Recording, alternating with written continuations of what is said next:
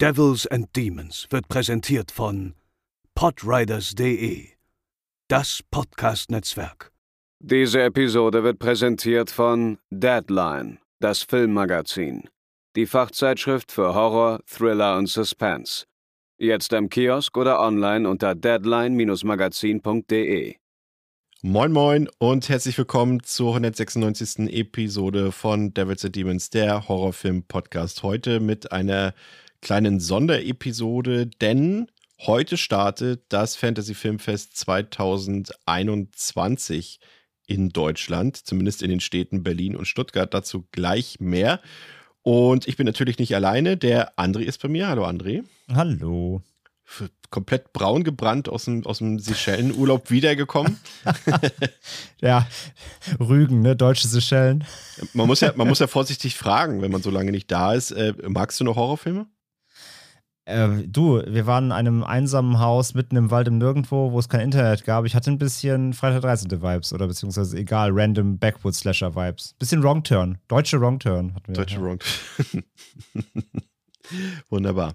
Ja, also unser Thema ist klar, Fantasy Filmfest 2021. Wir erzählen euch gleich nach dem Intro, welche Filme ihr euch unbedingt ansehen solltet und was es sonst noch Wichtiges zum Festival gibt. Also nach dem Intro geht's los.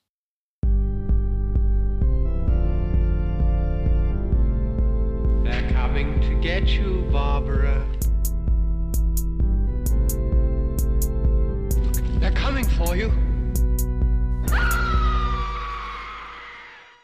Das ist eigentlich ja wirklich mal eine tolle Nachricht. Äh, wir sind natürlich immer noch mitten in einer Pandemie, aber es sieht ja mittlerweile schon mal etwas besser aus dank äh, zahlreicher Impfungen und Co. So dass eben auch das Fantasy Filmfest wieder in Persona physisch, also so richtig stattfinden kann. Und darauf haben wir uns, glaube ich, alle sehr, sehr doll gefreut. Und heute geht es tatsächlich los in Berlin und Stuttgart. Könnt ihr in den nächsten Tagen vom, also heute, dem 17.10. bis 24.10. euch die Filme, die wir euch gleich vorstellen werden, ansehen. Vom 24. bis 31.10. Ähm, ist es in Frankfurt und Nürnberg der Fall und vom 31.10. auch ein schöner Startpunkt direkt an Halloween. Mhm. Bis zum 7.11. könnt ihr das auch tun und zwar in Köln, München und Hamburg. Und André, wir sind ja auch vor Ort in Hamburg, natürlich, in der schönsten Stadt Deutschlands. Ja. Gut. immer noch. Ähm, Obwohl ich nicht mehr da wohne, trotzdem bin ich immer noch äh, dabei, ja. Und wir sind da vor Ort. Was haben wir denn da geplant? Was können die Leute von uns erwarten? Und ähm, ich wollte jetzt sagen, was können die Leute mit uns machen? Anfassen. Anfassen. Ja, das geht tatsächlich.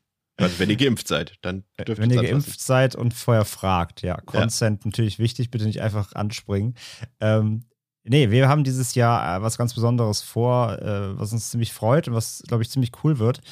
Ähm, auch wenn wir ein bisschen aufgeregt sind, weil wir das einfach natürlich nie gemacht haben und es ein First, First Try wird. Wir werden dieses Jahr quasi so ein bisschen das Fantasy Filmfest Radio in, in Hamburg sein, ähm, das Podcast Radio.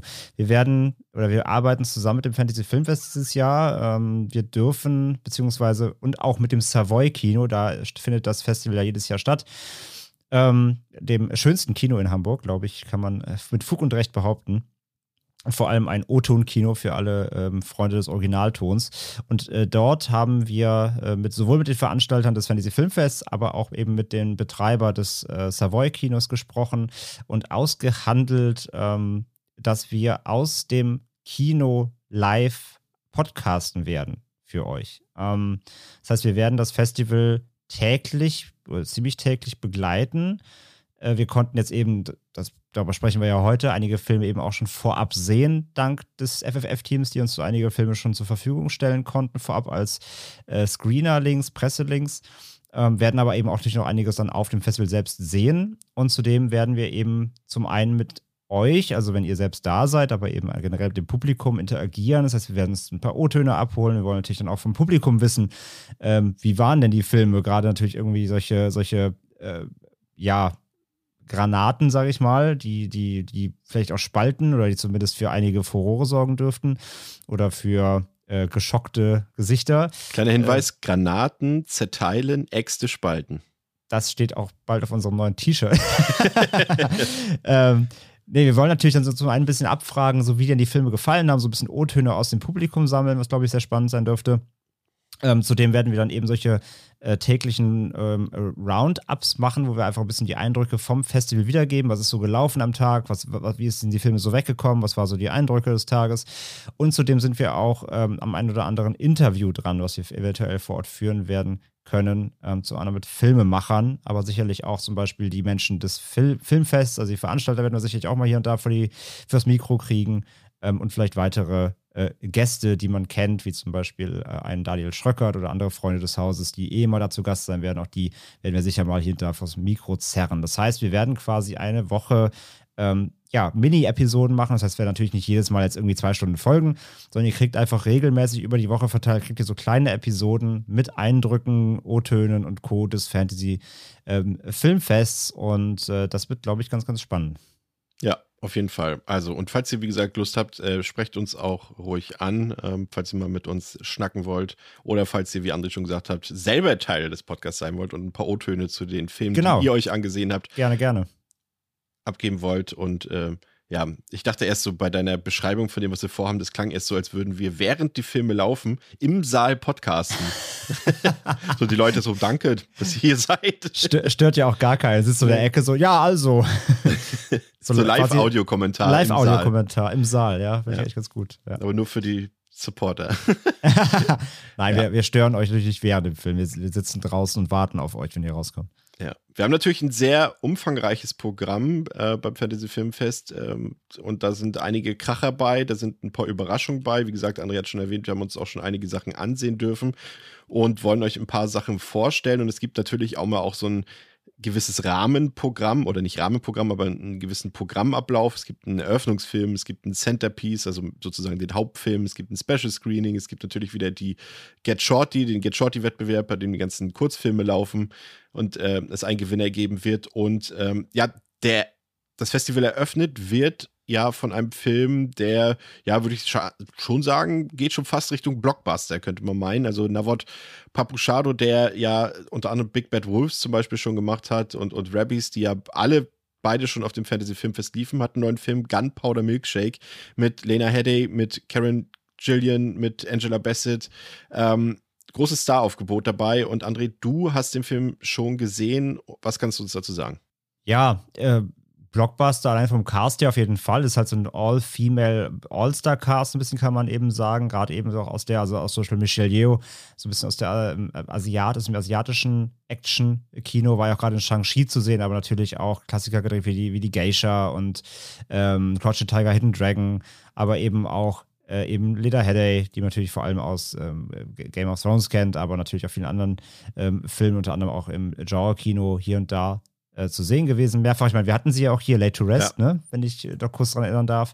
Und ähm, von daher, also der Film ist im Grunde, und das klingt zwar abwertend, soll es aber gar nicht sein, aber so ist es einfach zu beschreiben, es ist ein Female John Wick-Klon. Ja, also er schlägt ein in die ähm, sehr, sehr, sehr ähm, ums umhypte Subgenre des äh, Gun-Fu so ein bisschen, nur eben hier mit Karen Gillian in der Hauptrolle eben als äh, junge Assassinin, die ähm, ja, sich durch, eine, durch einen äh, Komplott schießen muss, der sowohl ihre Mutter, das ist Lena Headey, betrifft, als auch einen Orden aus Female Assassins, eben mit dieser ganzen äh, Female äh, All-Star-Cast, die da alle eben ihre Rollen spielen und die eben, ähm, ja, sehr, sehr viele Bad Guys wegmachen muss, um sich aus einem äh, Betrayal-Plot zu befreien. Also äh, der Plot ist, wie gesagt, relativ dünn, kennt man alles schon aus eben Filmen wie John Wick, aus Nobody und Co. Nur eben mal hier komplett eben mit äh, Female Power hinter den Waffen. Und äh, das ist alles durchaus unterhaltsam. Ähm, aber eben, es ist auch more of the same. Das muss man ganz ehrlicherweise sagen. Ich habe den Film gut weggucken können. Ich war aber jetzt nicht geflasht, weil da jetzt nichts drin ist, was man in anderen Genrevertretern so noch nicht gesehen hat. Ich muss auch sagen, Karen Gillian hat mich nicht komplett überzeugt. Ich fand sie, ich finde sie super. Ich finde sie in Filmen irgendwie wie, ähm, äh, also klar, Guys of the Galaxy, aber auch zum Beispiel in den Jumanji-Filmen fand ich sie mega lustig. Das, weil sie, sie, das kann sie gut einfach.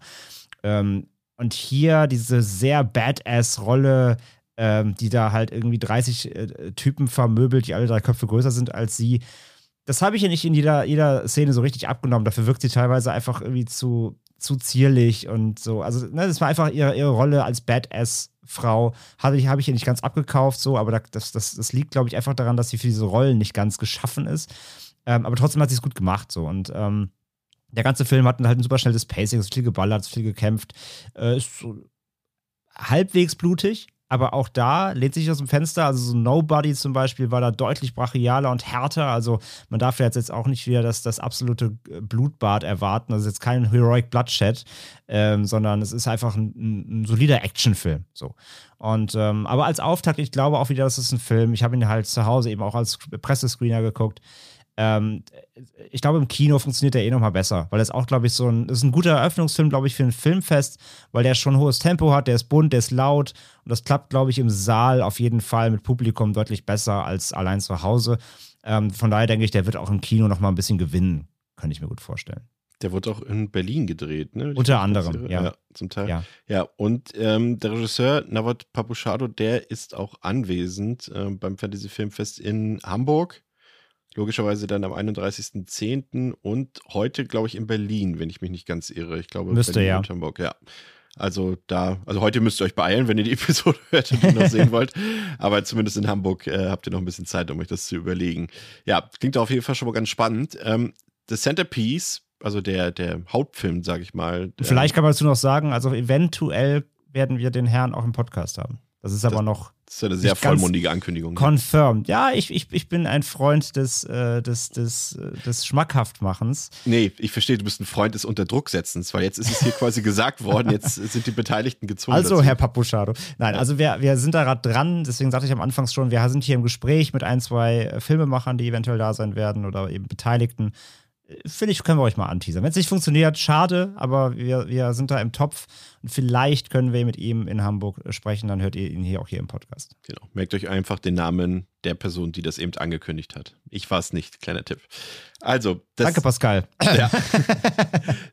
das Prunkstück des Festivals ist ein schwedischer Film namens The Innocence nicht zu verwechseln mit dem Film von 1961, den wir ja schon mal besprochen haben, aber tatsächlich auch gar nicht so weit entfernt von diesem Klassiker, denn es geht auch in diesem Film mal wieder um böse Kinder, um es mal ganz salopp zu sagen. Und ich muss ganz ehrlich sagen, als ich so die Plotbeschreibung gesehen habe im Vorfeld, dachte ich so, oh, das haben wir doch alles schon gesehen. Chronicle, können sich vielleicht einige von euch erinnern, dieses Found Footage, Jugendliche werden, bekommen Superkräfte oder Brightburn, die böse Superman-Variante oder New Mutants ist auch ein Beispiel jetzt ähm, aus der X-Men-Reihe zum Beispiel.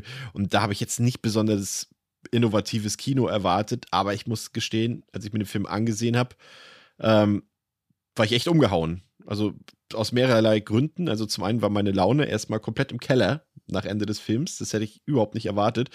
Denn zu dieser Komponente aus so Chronicle, Brightburn, New Mutants etc mischt sich noch so eine stimmungsvolle, ja, stimmungsvolle äh, Hereditary-Komponente, würde ich mal so sagen. Und äh, wer da weiß, äh, was für gute Laune dieser Film gemacht hat, der kann sich ungefähr vorstellen, wie das mit The Innocence ist. Und äh, auch hier ist es eben, wie gesagt, so, dass es um Kinder in diesem Fall, nicht Jugendliche, sondern wirklich Kinder, Kleinkinder, die sind, ich glaube, irgendwo ich weiß es jetzt gerade nicht mehr, ich würde mal sagen, irgendwas zwischen neun und zwölf, glaube ich, so, in dem Dreh. Und es sind mehrere Kinder und äh, die verbringen sozusagen äh, ihren Sommer in Schweden, die wohnen auch da, aber man sieht halt, wie sie den Sommer verbringen und sie entdecken halt nacheinander, dass sie da gewisse Kräfte haben und man sieht, wie sie damit umgehen und das ist am Anfang irgendwie noch so, ja, relativ entspannt. Es geht ja eher so um Kleinigkeiten, hier mal einen Stein verschieben, hier mal einen Stein fliegen lassen und so Sachen. Aber das eskaliert dann im Laufe des Films richtig heftig und bietet auch echt ein paar bitterböse, extrem harte, sowohl physisch als auch psychisch harte Szenen, die auch echt grenzwertig sind teilweise.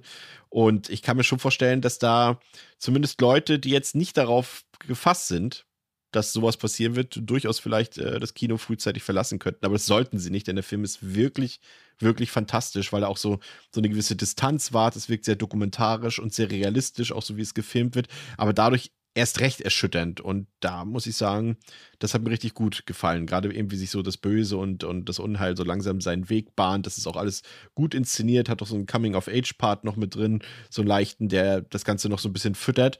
Und echt super, super KinderdarstellerInnen. Also muss ich ganz ehrlich sagen, die haben mich richtig überzeugt. Also, wenn ihr die Gelegenheit habt, den auf dem Fantasy Filmfest zu gucken, unbedingt gucken. Aber seid ähm, darauf gefasst, dass der Film ein sehr bedrückendes Gefühl vermutlich bei euch hinterlassen wird. Und ich freue mich schon drauf, wenn André den Film sehen wird, denn dann sitze ich daneben und werde ihn den ganzen Film über beobachten und seine Reactions abwarten. Ja, ich hatte ja schon gesagt im Vorfeld, ich hatte dann so, ich hatte dann Vergleiche gelesen, es lief vor ein paar Jahren lief dieser polnische Film Playground beim FFF, der eben auch ein, tatsächlich einen True Crime-Fall mit zwei Kindern gezeigt hat, die eine sehr, sehr krasse Tat vollüben. Die sieht man auch eben on screen dann eben sehr ausführlich.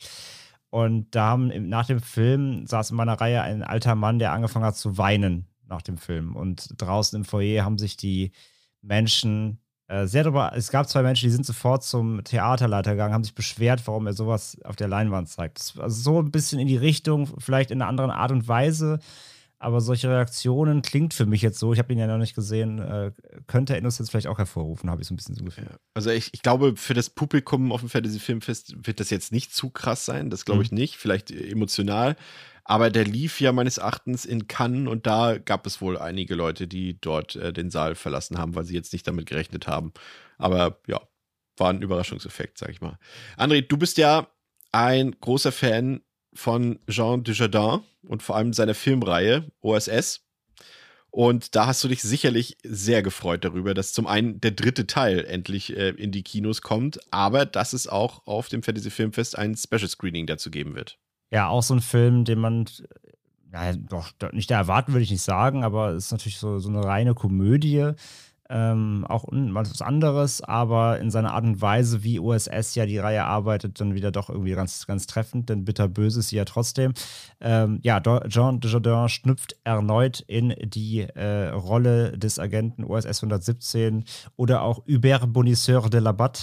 Ähm, der französische Franzose, seit es Frankreich gibt und der sein Land liebt und der immer ein äh, Porträt seines aktuellen Präsidenten in der Hosentasche trägt, um es dreimal am Tag zu küssen. Und äh, ja, das Ganze ist natürlich eine komplette äh, Hommage an äh, schon natürlich auch Bond, aber es gab ja auch früher äh, richtige OSS 117 Filme, also ernst gemeinte Bond-Verschnitte. Quasi der berühmt-berüchtigte Eurospy-Film oder das Subgenre, was damals genau, ne? vor Bond also, und mit Bond quasi ins Genau, also Franz Frankreichs äh, Agenten-Klassiker, äh, sage ich mal. Und das ist eben, äh, oder die USS-Reihe, ja, dritter Teil jetzt, sind eben ähm, ja, Hommagen beziehungsweise Persiflage, Satire eben auf dieses Genre, auf diese Reihe, auf Agentenfilme überhaupt. Und ja, wie gesagt, Dujardin finde ich eh super. Ähm, nicht nur in OSS, den, den sehe ich immer gern, egal ob äh, hier in Deerskin, der äh, letzte oder vorletzte von, von Quentin Dupier war ja drin. Ähm, aber auch anderen Filmen, Monuments Man war ja drin, Wolf of Wall Street hat sogar eine Rolle Artist. gehabt.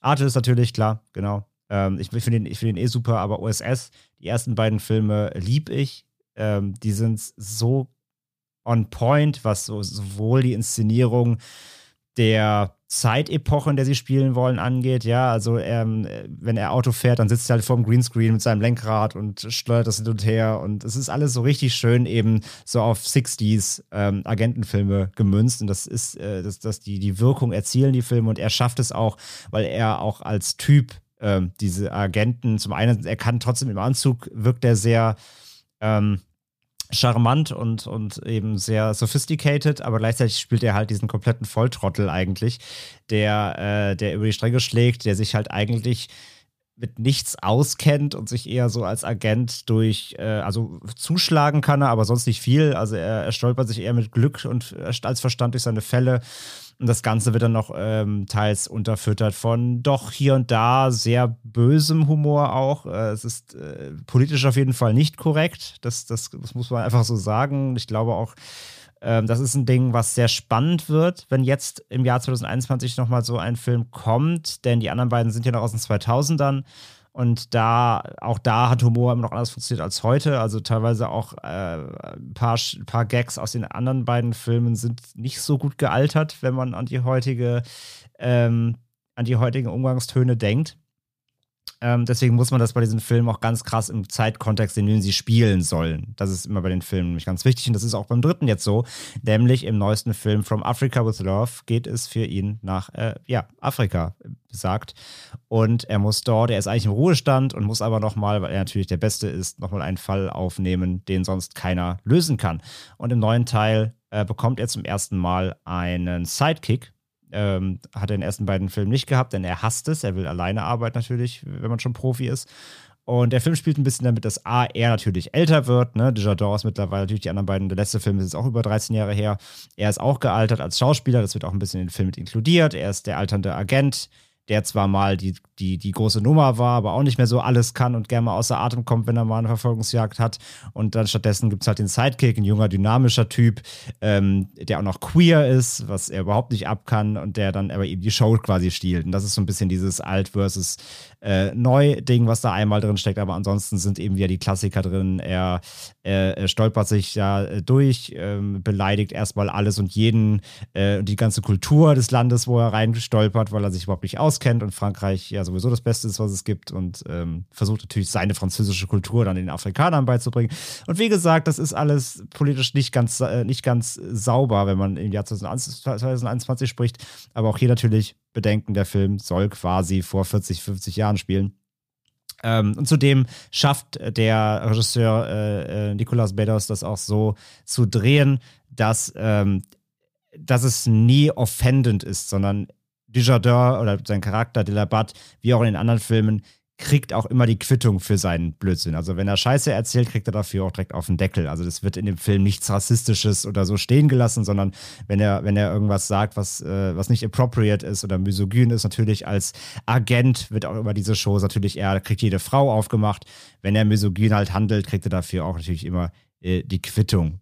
Ähm, deswegen, das, das darf, darf man im Film nicht vergessen. Das ist natürlich nicht äh, wird nicht stehen gelassen, sein Charakter. Von daher ähm, kann ich nur sagen, auf der einen Seite, wer OSS 117 mag, die anderen beiden Filme, wird auch hier wieder bedient werden.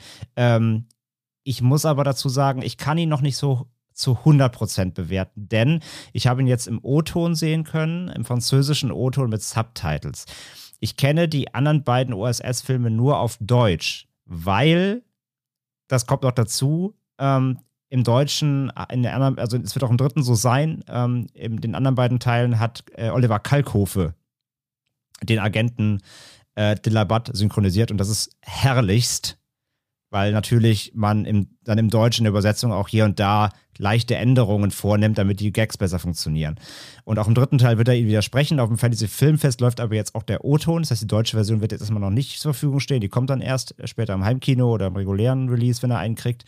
Ähm, deswegen kann ich jetzt nur vom O-Ton sprechen. Und das Problem ist leider, dass gerade bei Comedy die Witze lesen als Subtitles klappt halt nicht mhm. immer gerade bei Situationskomiken, wo, wo spontane Sachen eingeworfen ja, werden, da war ich oft so, wird, ja. da war Timing wichtig. Da war ich halt so, und dann war, man kennt das ja, dann da stehen die Subtitles teilweise schon da, bevor die Szene kommt, dann hast du schon gelesen, dann wird das gesagt, dann bist du so, ja, okay, habe ich verstanden, musste aber jetzt nicht lachen. Und ich glaube, in der deutschen Synchro, wenn das dann nochmal so on point mit Kalkhofes äh, eigenem Charme noch da reinkommt, glaube ich, gewinnt der Film bei mir noch mal mehr. Deswegen, ich war jetzt, ich war, ich war einfach froh, dass er wieder da ist, weil ich die Reihe mag und ich fand es auch alles wieder lustig, das war gut.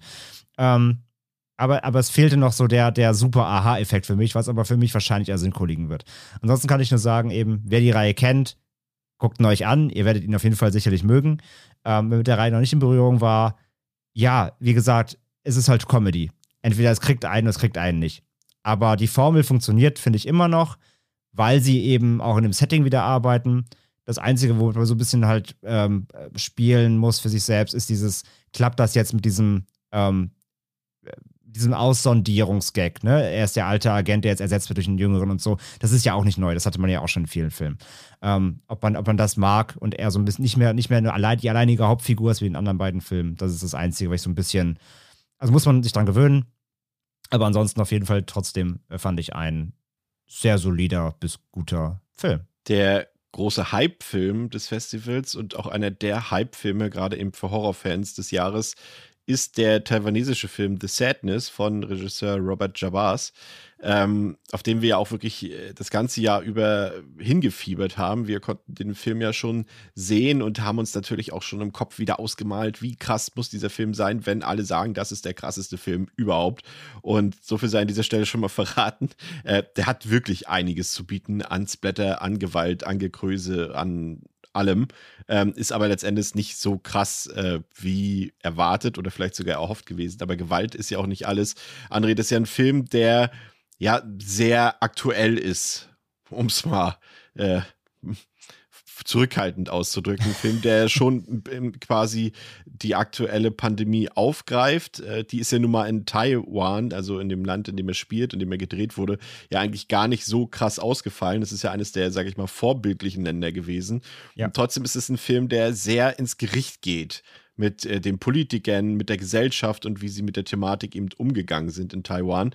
Und das macht er anhand einer äh, fiktiven Pandemie in dem Film äh, der Sadness sozusagen, die aus normalen Leuten hyperaggressive und hypergeile äh, Passanten macht, die alles äh, und jeden auffressen und ja letztendlich auch begatten wollen. Ja, also Jabaz selbst sagt ja, es ist seine Antwort auf die Pandemie, der Film. Und wie du gerade sagst, ähm, dafür, dass sich dann da entscheidet, also er ist ja ein australischer Regisseur, glaube ich, dass ein australischer Regisseur sich entscheidet, in Taiwan seinen, seinen ersten Langspielfilm ähm, äh, zu drehen. Ich kannte bisher von ihm vorher nur diesen Kurzfilm, den er gemacht hat, diesen Clearwater, wo wir beide, glaube ich, auch relativ impressed ja. waren, auch von den Effekten und von dem, von dem Effekt, so, den der auslöst. Und das ist jetzt sein erster Langspielfilm und dann, den dann in Taiwan drehen, also nicht in seinem ähm, nicht in seinem Heimatland und dann auch in eben mit einem Thema, das in dem Land eigentlich nicht stattfindet, beziehungsweise nicht so stattfindet wie überall auf der Welt dann quasi die Situation umzudrehen und damit einen gesellschaftskritischen Splatterfilm zu drehen. Das ist schon eine weirde Mischung. Und ja, wie es halt immer bei so Filmen ist, der lief dann irgendwann mal dann in, in Taiwan als erstes. Da gab es dann die ersten Stimmen, die man sich mit dem Google Translator übersetzen musste auf Letterboxd. Ähm, und dann langsam schwappte er so hier und da in die ersten internationalen Festivals. Und wie es immer bei so Filmen ist, liest du dann ja alles vor allem in, in, in, Taiwan selbst kam der Film ja auch gar nicht so gut an. Verhalten, ja. Verhalten, weil die Leute zum einen gesagt haben, äh, Kollege, wir sind hier gerade in einer weltweiten Pandemie, den Leuten geht es schlecht, die Leute sterben daran und du meinst nicht danach, oder zehn Jahre später einen Film zu drehen, sondern jetzt, sogar während der Pandemie, während hier gerade Leute sterben. Das kam nicht gut an. Das war zu aktuell für die Leute. Das ist halt ein bisschen schon so, als wenn 9-11 passiert ist und einen Tag später kommt die Verfilmung von 9-11 in die Kinos. Und ähm, das kann man natürlich auch durchaus kritisch sehen, würde ich dem Film hier aber gar nicht so anlasten, weil es schon irgendwie auch ein universelles Thema ist, was auch zu jeder anderen Zeit hätte spielen können. Es ist halt nur gerade eben passend, ja. Mhm. Ähm, aber wie du schon sagst, er kam dann international schon auf einige Festivals Festivals. Und dort wurde der Film dann schon deutlich mit offeneren Armen aufgenommen. Ja, in diversen Kreisen bestimmt. ja, wie es immer bei so Filmen ist, ich wollte es ja gerade sagen noch, also wie es immer dann so bei solchen Filmen ist, sobald sie international langsam rauskommen und die ersten Leute, die sie sehen und dann vielleicht auch es Leute sind, die natürlich vielleicht so ein bisschen damit spielen wollen mit den Erwartungen oder vielleicht auch gehört werden wollen, ähm, der Film wurde irgendwie schon alles jetzt genannt in den letzten Monaten. Von der härteste Film der Welt über Vergesst Serbien-Film bis hin zu Hast du nicht gesehen. Also da wurden so viele Buzzwords schon wieder ähm, aus dem Genre genommen und äh, in die Welt geworfen, dass man schon wieder dachte, okay, das muss ja der absolut bestialischste Film aller Zeiten sein und der wird ja wahrscheinlich niemals irgendwo erscheinen. Oh mein Gott, das wird ja so krass. Und wie es aber immer so ist bei äh, solchen ähm, Szenarien, kann eigentlich jedes Wort zu viel dem ja. Film vorher ja nur schaden. Und Deswegen solltet ihr nur uns glauben. Wir räumen jetzt mal auf mit der, mit der, mit dieser Kiste. Genau, an, an wir räumen jetzt auf mit den, mit den, äh, mit den falschen Fährten, äh, denn wir haben den Ball, wir haben zusammen geguckt, wir hatten eben einen Ansichtslink vom Festival bekommen, wir haben zusammen auf der Couch äh, bei Chris zu Hause geguckt und waren natürlich beide entsprechend, weil wir haben beide diese ganzen Stimmen gelesen und wie es halt so ist, noch wenn man so nüchtern wie möglich in so einen Film gehen will, du wirst ja trotzdem nicht los, was für Eindrücke du bisher von dem Film gesammelt hast durch die Texte und durch die ersten Re Rezensionen. Wir waren beide nach dem Film so ein bisschen ernüchtert, kann man fast schon sagen. Ja. Aber nicht, weil uns der Film nicht gefallen hat, sondern weil im Hinterkopf immer mitwaberte, wir sehen jetzt gleich das krasseste auf der Welt. Und dazu muss man auch sagen, hat so ein bisschen ja auch der Verleih, der Weltverleih Raven Banner, mit Schuld, sage ich jetzt mal, weil sie den Film auch so ein bisschen so behandelt wie so die heilige Handgranate von Antiochia. Äh, so das, das, äh, man kriegt die nur ganz schwer. Wir durften ihn auch nur einmal anklicken, dann ist der Link wie bei einer Mission Impossible Nachricht explodiert quasi. Also die, die, die wollen schon sehr, dass der Film noch nicht so breit gestreut wird und dass den Film noch nicht zu viele Leute sehen. Ähm, also diese Geheimniskrämerei in den Film, man kriegt die nur, man kann die nur sehr, sehr ausgewählten Plätzen sehen, plus dann die ersten Worte, die haben natürlich im Hinterkopf schon was gefestigt. Und da waren wir nach dem Film schon erstmal so, Ach, das war das jetzt?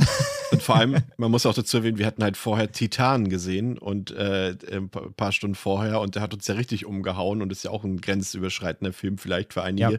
Und da musste der jetzt natürlich erstmal irgendwie mithalten. Und natürlich ist das schon so, der, äh, der tobt sich auch aus. Ich meine, die Geschichte an sich, die ist vielleicht sogar vielleicht der Schwachpunkt des Films, weil er irgendwie daraus fast ein bisschen zu wenig macht. Die ist halt sehr rudimentär, sehr simpel und auch emotional nicht packend. Also die, die, die Hauptfiguren, die sind uns relativ, ich will nicht sagen egal, das stimmt nicht. Es gibt schon Szenen, da kann man ein bisschen mitfiebern und bangt auch ein bisschen um die, aber da hätte es vielleicht sogar ein bisschen Tiefgang vertragen können. Aber im Mittelpunkt steht tatsächlich, und das ist vielleicht auch eine Sache, die sich der Film letztendlich vorwerfen lassen muss, wenn er eben sagt, ich bin hier eine Gesellschaftskritik über Corona, über Politik, über die Gesellschaft er stellt seine Splatter-Effektkunst schon in den Vordergrund. Da gibt es halt Szenen, die sind halt zum Selbstzweck da. Das ist halt ja. einfach so. Und ähm, deswegen würde ich sogar fast sagen, also ihr habt vielleicht auch mittlerweile im Internet und so schon viel gesehen, äh, viel gelesen über den Film und was der nicht alles ist, wie André eben schon gesagt hat, der neue Serbien-Film und so weiter. Ich würde eher sagen, das ist so ein moderner Kategorie 3 Film aus Hongkong. So, mhm. wer sich an diese ganzen alten Untold Story und äh, Dr. Lamp und sowas alles erinnern kann, das geht eher so in diese Richtung, würde ich sagen. So, das ist äh, vielleicht sogar ein Film, den man nicht mal zu 100% ernst nehmen muss, ähm, und der halt einfach von, seinen, von seinem Tempo lebt und von seinen Splatter-Effekten, aber das ist nicht grenzüberschreitend. Das muss man ganz klar sagen. Also für Mainstream-Publikum ähm, vielleicht, aber das wird sich den Film eh nicht angucken, sondern ihr, die auch Horror verwöhnt seid. Und da gibt es auch ein paar unangenehme Situationen und auch ein paar brutale Schandtaten zu sehen. Aber in den Momenten, in denen The Sadness dann zum sag ich mal, so eine Momente erzeugen könnte. Skandalfilm werden könnte? Ja, oder so eine Momente haben könnte, wo, wo man sich anguckt und sagt, nee, das haben die jetzt nicht gemacht, oder? So eine Szene gibt es in dem Film nicht. Der blendet dann und man muss auch vielleicht sagen, zum Glück auch ab. Es gab ja diese eine Szene, ich will jetzt nicht spoilern, aber André weiß ja, welche Szene ich meinte, wenn ich jetzt sage, äh, über die man schon im Vorfeld geredet hat und da hat man auch gedacht, nee, das machen die nicht im Film. Und nein, sie haben es zwar gemacht, aber sie haben es nicht gezeigt. Also ja. das ist schon so, dass der Film seine nicht in die Geschmacklosigkeit abdriftet. Und das finde ich auch gut tatsächlich. Das Gerade, enttäuscht vielleicht ein paar Splatter-Kiddies, aber ja. um noch so eine gewisse Grad an Seriosität und Ernsthaftigkeit zu bewahren, äh, blendet der weg und das ist absolut die richtige Entscheidung. Ja, er macht halt vor allem eine Sache, weil es eben durch, Chris hat ja schon gesagt, die, diese, es sind ja keine Zombies, es sind ja quasi Infizierte, eher so 28 ja. Later-mäßig. Ähm, und der, der Knackpunkt ist halt, die werden nicht nur gefräßig, sondern auch geil. Also es geht da eben um, um sexuelle Gewalt. Aber, und das war nämlich, ich dachte, also was ich gelesen habe, ich dachte halt, die sexuelle Gewalt wäre das, was so schockt. Und das tut sie auf eine gewisse Weise, aber nicht so, wie ich es dachte. Weil, ja. wie Chris gerade sagt, immer wenn, gerade wenn sexuelle Gewalt dann explizit werden würde, blendet der Film ab. Das war gut, weil er sich, wie Chris auch sagt, so ein, er behält sich so eine gewisse Würde. Also er wird halt nicht komplett sleazy Exploitation, sondern er bleibt halt ein Horrorfilm. Und das macht den Unterschied aus zu anderen Filmen, die eben oft mit ihm in den Topf geworfen wurden, die halt dann voll draufhalten und dadurch halt auch schon wieder so drüber und lächerlich werden. Sondern das, das macht der Film halt nicht. Wenn es so, so krass wird, dass es, ähm, wo du jetzt denkst, oh, jetzt wird es richtig schlimm und auch unangenehm, aber auf, nicht auf die gute Weise unangenehm, sondern auf die Weise unangenehm, dass es ausschlachtend wird. Ähm, wie gesagt, gerade in Bezug auf sexuelle Gewalt ähm, äh, und Vergewaltigung und so weiter. Dann macht der Film die Blende und dann kannst du den Rest nämlich denken, das ist schlimm genug. Ähm, aber das heißt eben nicht, dass der Film, der ist blutig wie Sau. Der wird geschnetzelt. Da, da gibt es krasse Effekte, die sind gut gemacht. Das ist alles handwerklich richtig sauber und, und sieht gut aus. Ähm, das hat der Film alles. Und deswegen, und das wird Genre-Fans auch erfreuen, ja. die, die darauf abfahren und auf Gore uns wirklich befriedigen. Aber eben, es ist nicht dieser komplett neue Wahnsinn, den man noch nie gesehen hat. Das ist der Film halt nicht. Und wenn man sich da mit dem Bewusstsein auch ins Kino geht, dann kann der Film auch nur gewinnen. Weil, wie Find gesagt, wir saßen nach dem Film wirklich da, waren so, ach jo, das war das jetzt so. Aber es ja. war der erste Moment. Und wir nachgedacht haben, war es dann so, ja, aber trotzdem war es irgendwie ein ganz guter Film. Aber ja. es war halt eben nicht das, was das Internet eben schon wieder aufdrücken will. Ja, und er hat ja auch wirklich ein paar einzelne Setpieces, falls du dich an das äh, Segment in der U-Bahn erinnerst. Ja, die U-Bahn ragen, dann auch, ja. ragen dann auch raus und das sind dann auch wirklich Szenen, der, die hinterlassen dann auch ein mulmiges Gefühl, weil sie ja auch teilweise auf wahren Begebenheiten beruhen. Wir haben das extra nochmal nachgeguckt, ähm, dass es da auch so eine Vorfälle gab. Zum Beispiel, also wir gehen jetzt nicht auf den Inhalt ein, aber das ist, wenn ihr dann den Film seht und die U-Bahn-Szene sieht, könnt ihr euch ja mal informieren. Da gibt es tatsächlich auch ein paar Hintergründe zu. Und in diesen wirklich guten Momenten erreicht er dann, finde ich, auch eine gewisse Intensität. Aber davon gibt es am Ende dann ein bisschen zu wenig, um da so ein krasser Überflieger zu sein.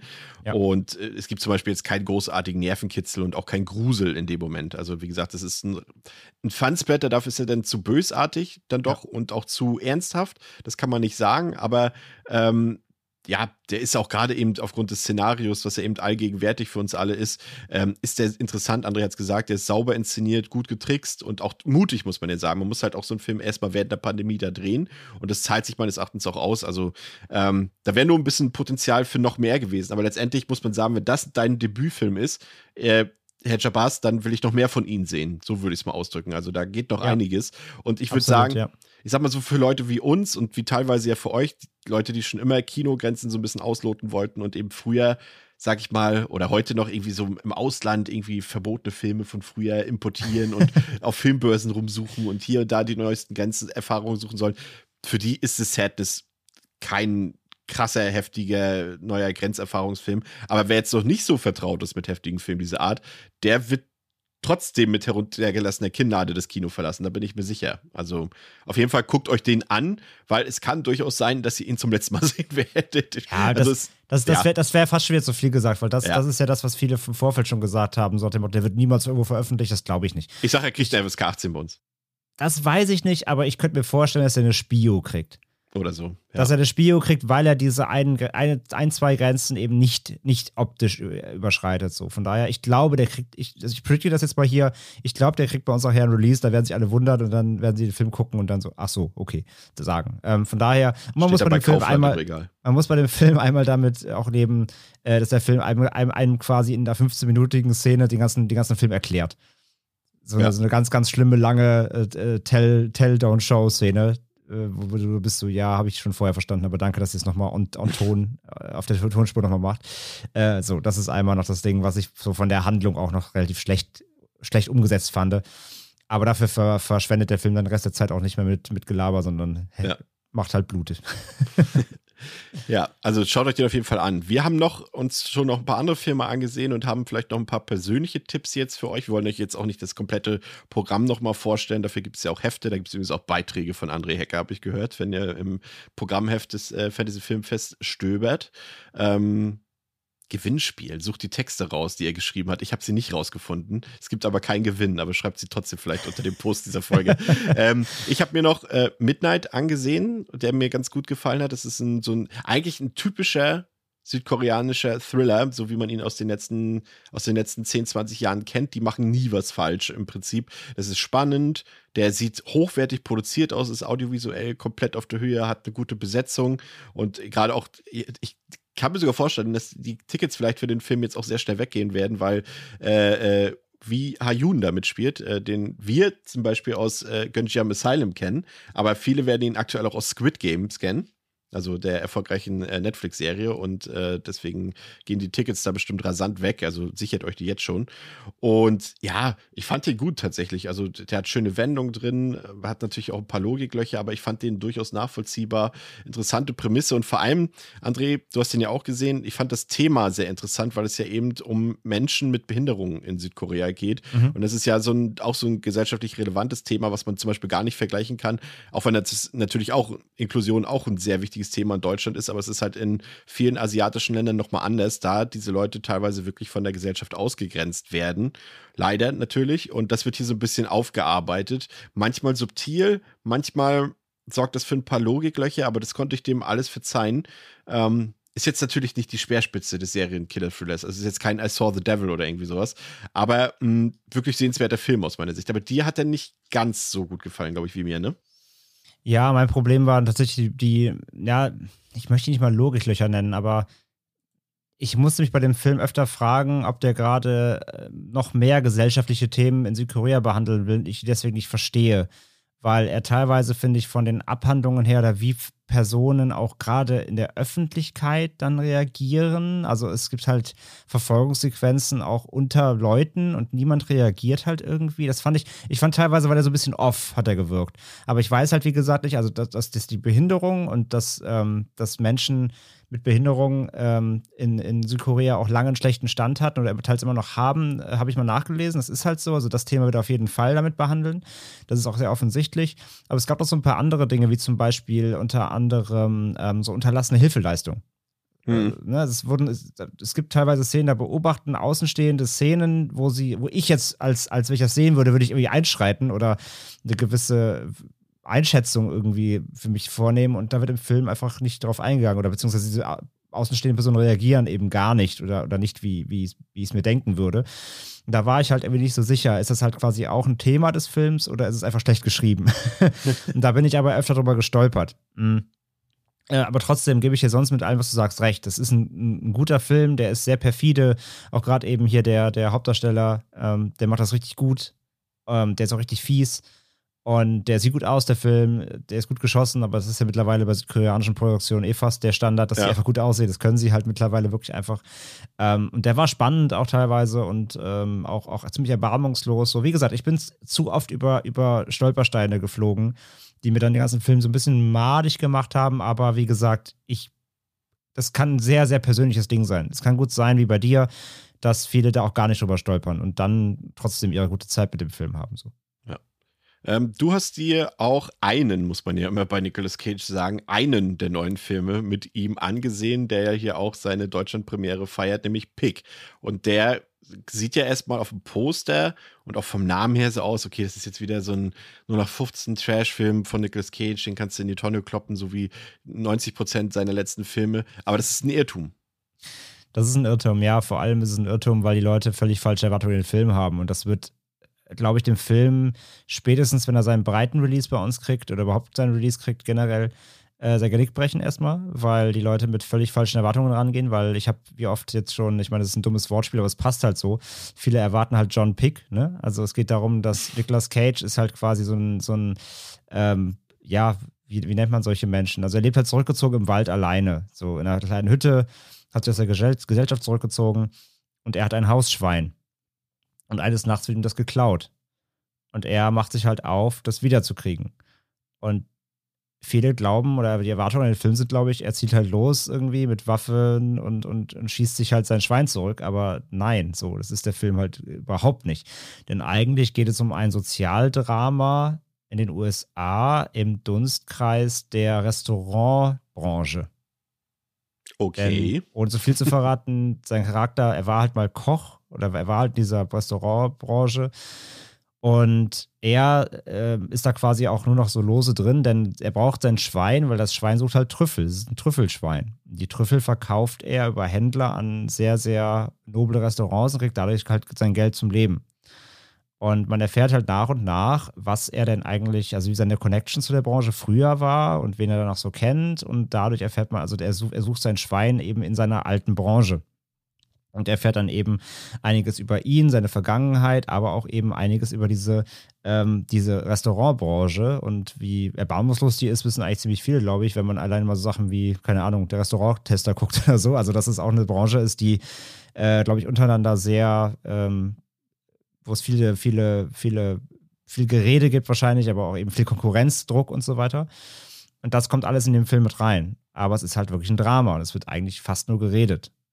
Und das wird dem Film, glaube ich, wie gesagt, erstmal nicht gut tun, wenn viele, viele, viele Leute, die jetzt eben Nick Cage aus seinen letzten Jahren vor allem kennen, diesen Film gehen und erwarten, dass er eben gleich irgendwie mit, mit Bogen Wrong-Turn-mäßig aus dem Wald kommt und, und Leute erschießt und sein Schwein jagen will. So, nein, ist es halt nicht. Es ist ein sehr, sehr ernstes Drama äh, mit einem fantastischen Nicolas Cage, der in diesem Film halt mal wieder zeigen kann und darf und tut, dass er halt schauspielern kann. Dass er eben nicht nur Rage Cage ist, ähm, der rumbrüllt und Quatsch macht und Tomaten wirft in, äh, in Colors Out of Space, sondern dass er ein ernstzunehmender Schauspieler ist und äh, wirklich in dem Film sehr, sehr rührende Szenen hat. Und ja, ich fand ihn super. Ich fand den super. Nicht nur, weil er anders ist als alles, was man von ihm in den letzten Jahren gesehen hat und kennt. Und nicht nur, dass er meine Erwartungen gebrochen hat, sondern es ist einfach ein sehr guter Film. Es ist ein sehr, sehr rührendes Drama eben. Und äh, ich kann den nur empfehlen. Aber wie gesagt, stellt euch darauf ein, es ist kein Cage-Film. In dem Sinne. Das klingt erstmal gut. Ich bin gespannt.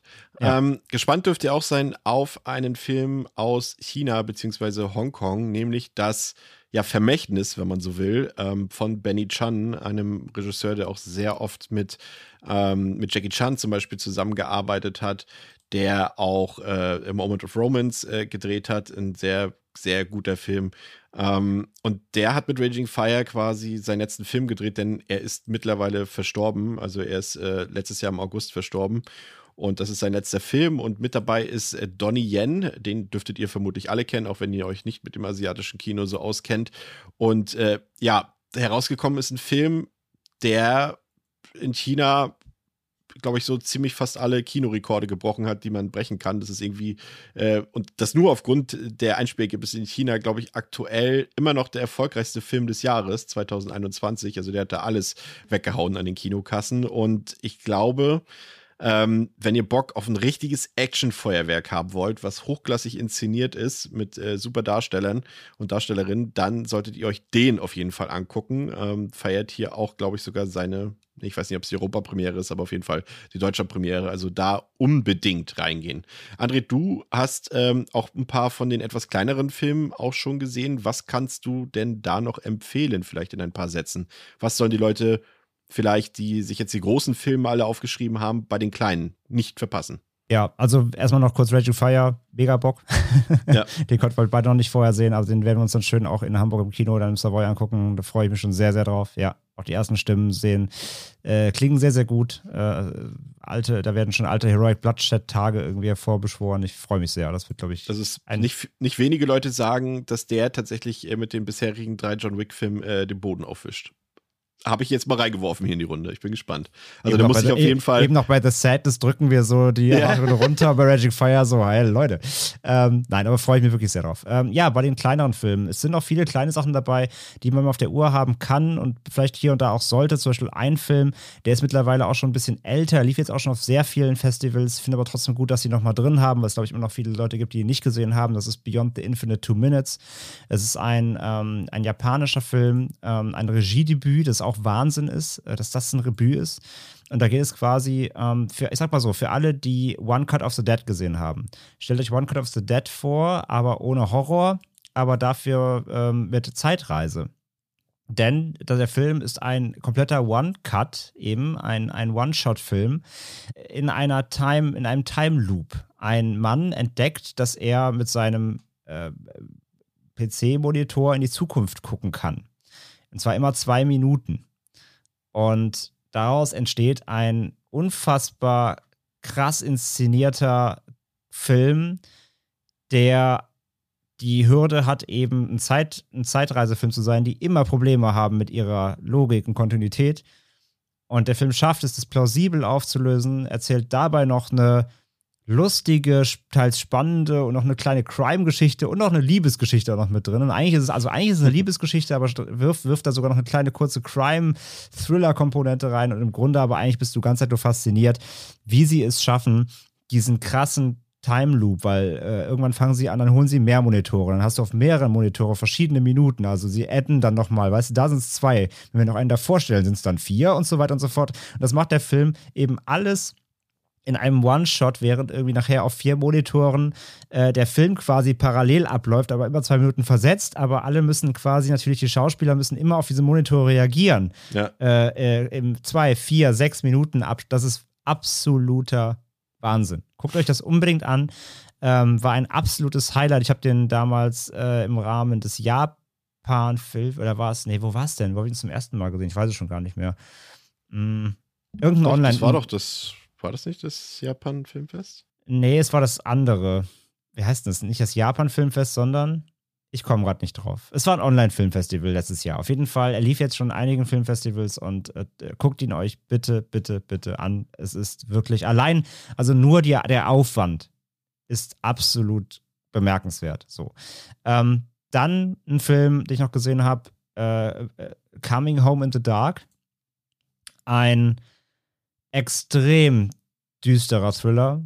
Ähm, geht fast so ein bisschen in die Richtung so Blue Ruin, so von der Stimmung her. Es ist sehr, sehr trist, sehr düster, sehr böse. Äh, geht um im Grunde im Kern eine Rachegeschichte, kombiniert mit einem Familiendrama und der Film verballert leider so ein bisschen in den ersten 20 Minuten sein schweres Geschütz, was wirklich schwer ist. Das Problem ist, wenn du so einsteigst, dann fällt es dir als Film schwer, das zu halten. Beziehungsweise, wenn du schon mit der Messlatte, äh, wenn du die Messlatte schon durchbrichst, dann hast du keine Latte mehr, um danach irgendwie noch wirklich zu schocken oder dich nochmal mitzunehmen. Und das fällt dem Film nachher so ein bisschen auf die Füße, weil du hast quasi schon den, das Maximum an Härte und Effektivität in den ersten 20 Minuten abgefeuert und dann ist danach so ein bisschen okay. Trotzdem solide, fand ich, fand ich solide. Ähm, ebenfalls solide bis gut fand ich Broadcast Signal Intrusion. Ähm, das ist ein Film. Film wa? Bitte? ein Film über uns. Ein Film über uns? Äh, nee, äh, gar nicht, denn es geht um einen Mann. Äh, also der Film ist, der Film ist vom Regisseur von The, oder einem der Regisseure von The Signal, wer den kennt. Das ist ein sehr guter Film, wie ich finde, wo drei Regisseure dran gedreht haben. Jeder hat so einen Part gedreht und äh, Jacob Gentry war einer von denen. Und der hat jetzt hier mit seinen, ähm, seinen nächsten Langspielfilm gemacht. Und es geht um einen Mann, der ist so Video, Videoarchivar fürs Fernsehen, der archiviert halt alte TV-Sendungen und so weiter und entdeckt in diesen Bändern irgendwelche, ja, Broadcast Signal Intrusion ist so ein bisschen wie jetzt, ja, wie so ein Piratensender, der sich also nur im Fernsehen, also wenn dann quasi dein Signal gekapert wird. So ein bisschen Videodrome-mäßig. Ähm, dass du so einen Sender findest, der, der eigentlich nicht da sein dürfte, aber der wird dann quasi überspielt auf das reguläre Programm und er findet dann in diesen alten äh, Aufnahmen, die er archivieren soll, findet er seltsame Botschaften und er glaubt dann dahinter eine Verschwörung zu erkennen und geht dieser eben nach und investigated äh, diese. Und den fand ich wirklich sehr, sehr spannend. Der macht, ich mag eh so, so Conspiracy-Geschichten und, und so ein bisschen, ja, fast auch so ein bisschen so Fincher, Fincher-esque, so ein bisschen. Ähm, hat mir sehr gut gefallen. Fand ich wirklich sehr spannend. Äh, ist, äh, ja, so ein bisschen so, du, du weißt selber nachher nicht mehr so, was kannst du glauben. Und äh, der diese, also du siehst auch diese Videoausschnitte, die, die, er da, die er sich da anguckt, die sieht man auch. Und äh, die sind ähm, teilweise echt äh, sehr skurril und spooky. Und die haben oft mit so Masken zu tun. Und der Maskenbildner, dieser, dieser Short-Videos, die du in dem Film siehst, die sind von dem ähm, FX oder Maskenbildner von Prozessor. Von ja, dem Brandon Cronenberg-Prozessor. Und das sieht man. Das sieht man, weil die eine ähnliche Effektivität, was die visuelle Skurrilität haben, äh, besitzen. Und das fand ich wirklich ähm, spannend. Also da nochmal so ein Tipp. Würde ich mitnehmen, ähm, wenn ihr die Zeit findet. Und dann ähm, würde ich noch einen noch kurz hervorheben wollen, oder sagen wir zwei. Einen ganz kurz, Hunter Hunter. Äh, extrem böser Backwood-Film. Familiendrama trifft auf Abenteuer, trifft auf What the Hell ähm, mit einem der bösesten Filmenden der letzten zwei Jahre, würde ich sagen, auf jeden Fall. Ähm, könnt ihr euch auf jeden Fall mitnehmen, wirklich, wer noch mal so ein bisschen Schlag in die Magengrube haben möchte. Und dann auch noch ein Film, äh, ich muss wieder äh, nach Südkorea gehen, denn die haben wirklich wieder einiges am Start, auch bei diesem Filmfestival. Spirit Walker. Hat mir sehr gut gefallen. War ein Film oder ist ein Film über einen Mann, der wacht auf in einer Situation, in der er nicht weiß, wie er hingekommen ist und bemerkt plötzlich, dass er alle zwölf Stunden den Körper wechselt. Also oh er, er schläft quasi ein oder er bricht kurz zusammen, wacht auf und er ist jemand anders. Und er muss rausfinden, warum das passiert, wer die Menschen sind, in die er schlüpft und wer er aber vor allem eigentlich ist, weil er kann sich nicht erinnern, wer er eigentlich ist. Also er muss sich selbst finden und gleichzeitig rausfinden, warum er diese Körpertausch macht. Und das Ganze in so einem Syndikats, Gangster-Thriller mit teils harten Martial Arts-Momenten und auch einigen blutigen Shootouts. Fand ich sehr gut und sehr spannend tatsächlich gefiel mir auch wirklich sehr, sehr gut. Also, also gerade, gerade südkoreanisches Kino ist wirklich wieder ähm, einiges dabei bei diesem ähm, Fantasy-Filmfest. Ja, und wie gesagt, und vielleicht auch kurz ähm, so äh, noch ein, zwei Highlights für mich, die ich noch nicht gesehen habe, wo ich mich aber darauf freue. Ähm, da kannst du ja gleich dann gerne auch nochmal sagen. Ähm, also mit am meisten, ähm, also Raging Fire haben wir ja schon gesagt. Und ich glaube, noch mit am meisten würde ich mich, äh, glaube ich, freuen auf Dashcam. Das ist nämlich der neue Film vom Rob Savage. Der mhm. hat diesen sehr guten, und ich weiß, den magst du ja auch, Chris, äh, Host gedreht. Ja, Dieser Pandemie-Horrorfilm in Zoom der nur eine knappe Stunde oder 70 Minuten geht der, glaube ich, ähm, eben so ein ähm, Social Screen Horrorfilm, den, den ich sehr, sehr, sehr äh, spannend fand für das Genre. Der war, der war sehr, sehr spooky, ähm, sehr Jumpscare-lastig, aber die gute Art so. Und äh, genau, der hat einen neuen Dashcam. Da geht es natürlich, wie der Name sagt, um so, man, man sieht quasi den Film aus der Perspektive von so einer Auto-Dashcam, die eben vorne aus dem, ähm, aus dem Auto rausfilmt. Mehr weiß ich darüber nicht, aber der hat mit Hoss wirklich so rasiert. Da bin ich echt sehr, sehr gespannt drauf. Und äh, auf Lamp bin ich gespannt. Da weiß man auch nicht viel von, außer dass ähm, scheinbar, es geht so ein bisschen in Serie, also eine ernsthafter Black Sheep Scheinbar wird irgendwie ein Junge geboren, der aber irgendwie einen Schafskörper hat oder so. Don't know. Einfach ein sehr absurdes Drama, so ein bisschen.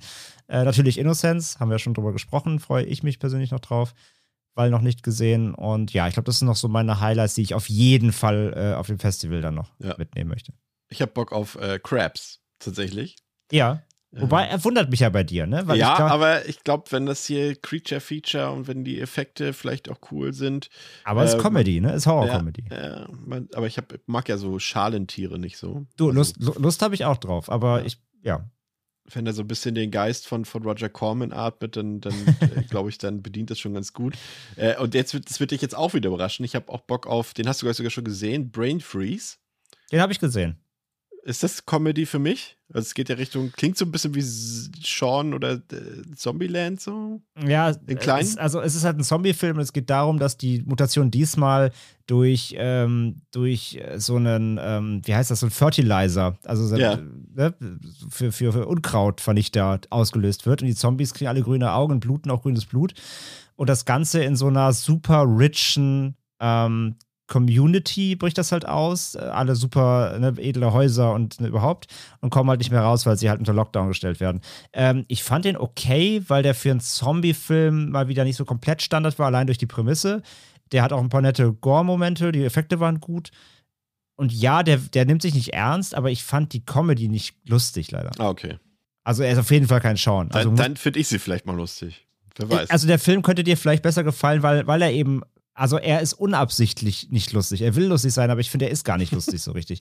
Aber musst du, also ich fand ihn jetzt für einen Zombie-Film okay, so. Also gerade, also dafür, dass wir so viele, so, so 0815 Zombie-Filme natürlich immer haben, war der echt doch mal tatsächlich ein ganz guter Watch, so. Konnte man einmal weggucken. Fand ich, fand ich in Ordnung, ja.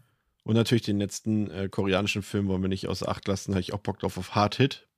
Mhm. Das äh, Kammerspiel oder das halbe Kammerspiel bin ich auch sehr gespannt drauf. Aber generell ist es sehr divers aufgestellt, finde ich. Wir haben ja auch äh, noch ein paar, ja, wir haben auch noch The Spine of Night, auf den wir jetzt mal noch nicht so genau eingehen wollen, äh, der ja auch äh, gezeichnet ist, zum Beispiel so ein Zeichentrickfilm.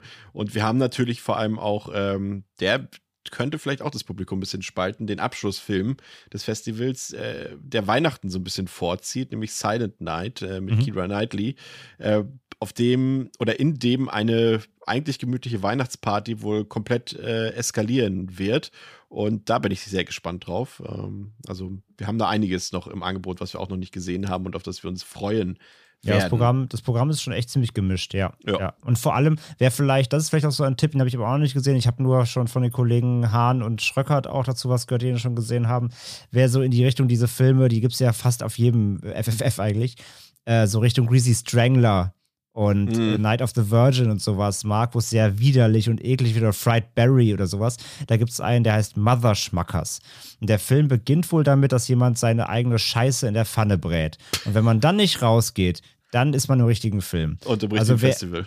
Also wer auf so kompletten widerlichen Ekelscheiß steht, äh, der dich komplett zum Kotzen bringen will, dann für den ist Mother Schmackers was. Das ist halt Geschmackssache, glaube ich, im wahrsten Sinne des Wortes, ja. Sehr gut. Ja, das soll unser Ersteindruck äh, gewesen sein. Freut euch auf jeden Fall auf unsere Coverage in zwei Wochen, wenn in Hamburg das Ganze startet und wir euch dann in sehr, sehr regelmäßigen Abständen vom Festival berichten und äh, natürlich auch noch zu allen anderen Filmen so ein paar Meinungen äh, präsentieren werden. Ja, wenn ähm, ihr da seid, wie gesagt, scheut euch nicht, äh, genau. sagt gerne Hallo und wie gesagt, wenn ihr Bock habt, euch dann auch gerne mal vors Mikro zu stellen und uns mal ein paar Eindrücke äh, ins, ins Mikro zu sprechen, dann äh, seid ihr immer gerne natürlich willkommen. Und wir hören uns schon in wenigen Tagen wieder. Es ist äh, jetzt gerade, es ist halt Oktober, ne? Ich meine, das ist der Horrormonat. es ist unser Monat. also, also kommen wir auch deutlich öfter hier äh, zur Sprache.